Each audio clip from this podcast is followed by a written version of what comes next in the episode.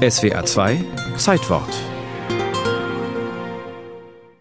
Der 4. Februar 1974 veränderte das Leben von Patricia Hearst.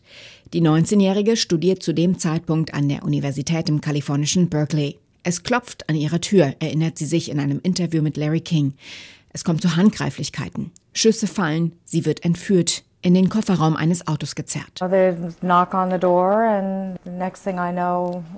there's a kidnapping, you know, and people are being beaten up and gunshots and You're dragged away. dragged away. Eine Guerillatruppe namens Symbionese Liberation Army, kurz SLA, bekennt sich zu der Entführung. Das Motiv? Die Hearst-Familie sollte ihren politischen Einfluss geltend machen und sich unter anderem für die Freilassung von zwei inhaftierten Mitgliedern der SLA einsetzen. Mit einer Tonbandaufnahme von Patricia, auch Patty genannt, lassen die Entführer ihre Familie wissen, dass es ihr gut geht. Mom, Dad, I'm okay. Man gibt mir zu essen, ich werde nicht geschlagen und sie machen mir nicht noch zusätzlich Angst, berichtet sie. Ihr Vater versichert, alles in seiner Macht Stehende zu tun, um seine Tochter zu befreien. We'll do everything we can in our power to get Patty back. Die Entführer sperren sie in einen Schrank. Sie muss eine Maske tragen. Lange Zeit kann sie ihre Entführer nicht sehen, aber sie sprechen mit ihr. Der Jurist Jeffrey Tubin hat ein Buch über den Fall verfasst. Er sagt gegenüber dem Fernsehsender PBS, Direkt nach der Entführung war es reiner Terror für sie. Aber nach einer Weile baute sie eine Beziehung zu ihren Entführern auf. uh, Patricia and her kidnappers.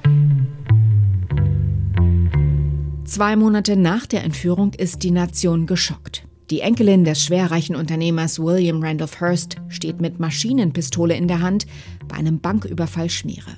Auf einem späteren Tonband dann die Sensation. Greetings to the people. This is Tanya. Patty Hearst erzählt, dass sie sich fortan Tanja nennt und der SLA anschließt. Ich habe mich entschlossen zu bleiben und zu kämpfen, sagt sie.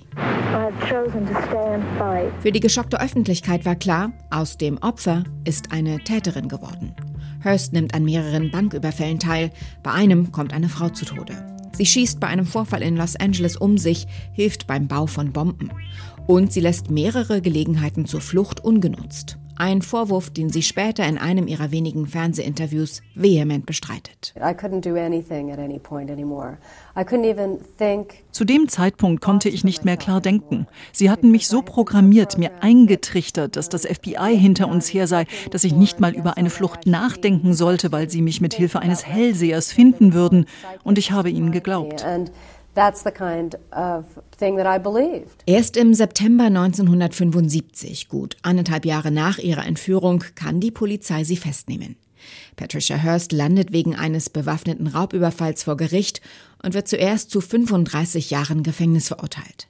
Dieses Strafmaß wird später auf sieben Jahre reduziert. Vor Gericht behauptet Hearst, sie sei einer Gehirnwäsche unterzogen worden, ein Opfer des Stockholm-Syndroms zu sein, wo Geiseln eine emotionale Zuneigung zum Geiselnehmer entwickeln. Jurist Tubin sieht das anders. She went through an extraordinary trauma. Sie wurde ohne Zweifel traumatisiert. Aber sie hat sich auch verändert. Persönliche Verantwortung lässt sich nicht einfach so eineinhalb Jahre auf Eis legen.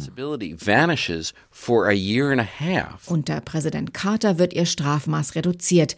Nach zwei Jahren kommt sie frei. Patty Hearst bekommt zwei Kinder, schreibt ein Buch über ihre Geschichte. 2001 wird sie von Präsident Clinton begnadigt. Für Schlagzeilen sorgen heute nur noch ihre Schauhunde, mit denen sie unter anderem Preise bei der berühmten Ausstellung Westminster Kennel Club gewonnen hat.